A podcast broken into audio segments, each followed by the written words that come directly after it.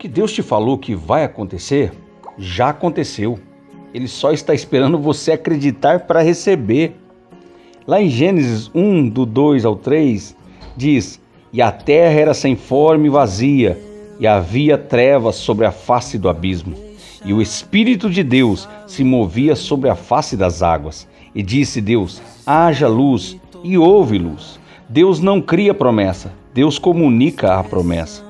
Tudo que sai da boca de Deus como uma promessa já é uma realidade no sobrenatural. Tudo que Deus te deixou é, você ver já é teu.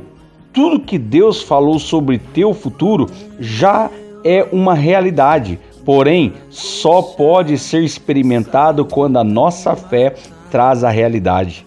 E Deus me trouxe hoje, exatamente aqui, para te dizer que já existe, já aconteceu, já foi assinado, já está determinado, já concluiu, já está consumado. Tua semana será uma semana de virada, uma semana de vitória e de milagre, e ninguém pode impedir isso. Você só precisa acreditar, confiar e correr em direção às promessas de Deus.